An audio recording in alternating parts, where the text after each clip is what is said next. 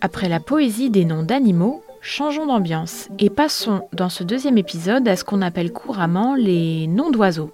J'ai comme l'impression qu'on ne va pas seulement causer de la colombe qui roucoule et de la mésange qui zinzinule. Il y a aussi des tourterelles, des, des albatros et des chouatulottes. Par nom d'oiseau, je veux bien sûr parler des insultes et invectives qu'on adresse à celles et ceux qui nous courent sur le haricot, si j'ose dire. J'aime pas les haricots verts. Attends, attends, parce que les expressions à base de légumes, on va peut-être garder ça pour une prochaine série d'épisodes. Restons concentrés. Allez, ne le prenez pas mal, chers auditeurs et auditrices, mais c'est parti pour un chapelet d'injures.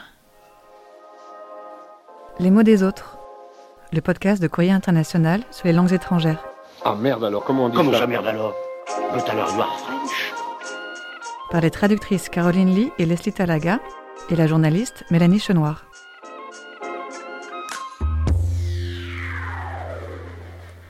Pour bien commencer cet épisode, on va essayer de ne pas avoir de Krummafotur.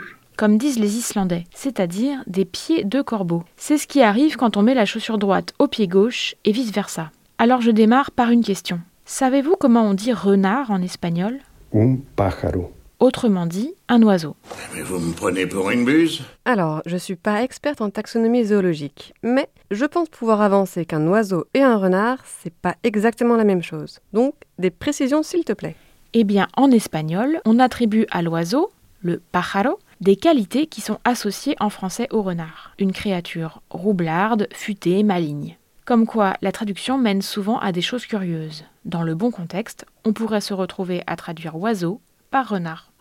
J'adore la perfidie de ton crâne de piaf. Crâne de piaf, restons calmes s'il vous plaît. Si c'est comme ça, je surenchéris avec une autre expression en hindi. En Inde, quand on traite quelqu'un de, Ullu Kapata. on lui dit littéralement fils de chouette. Et on entend par là espèce de débile, Charmant. n'est-ce pas L'origine de l'expression n'est pas clairement attestée. Et on a d'ailleurs été assez étonné en la découvrant, car la chouette est aussi associée à Lakshmi, la déesse qui symbolise la prospérité et l'abondance.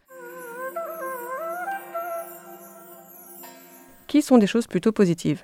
Mais l'animal suscite des réactions contradictoires dans la culture, car il peut être considéré comme de bon augure ou au contraire annonciateur de malchance.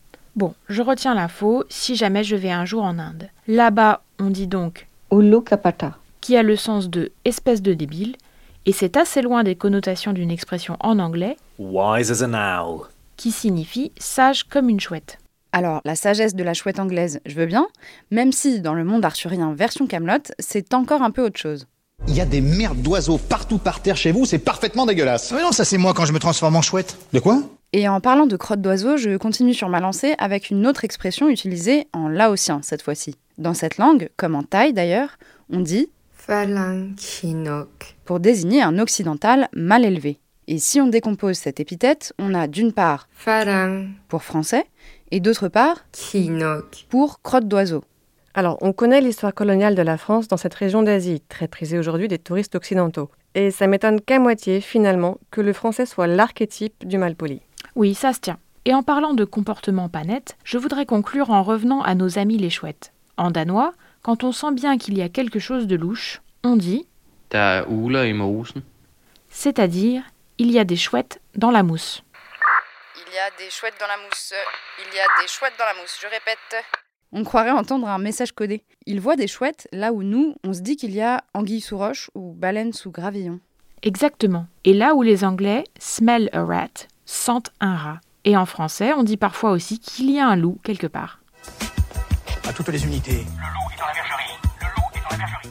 De l'anguille au rat en passant par le loup, ça fait un sacré catalogue de créatures douteuses. Mais rassurez-vous, demain, on se retrouve pour un troisième épisode consacré à des animaux de bien meilleure compagnie, les animaux domestiques, à commencer par Félix le chat et Médor le chien.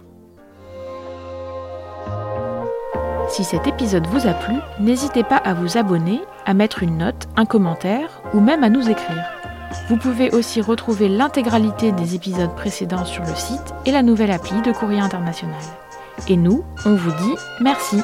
Dankeschön. Thank you for listening.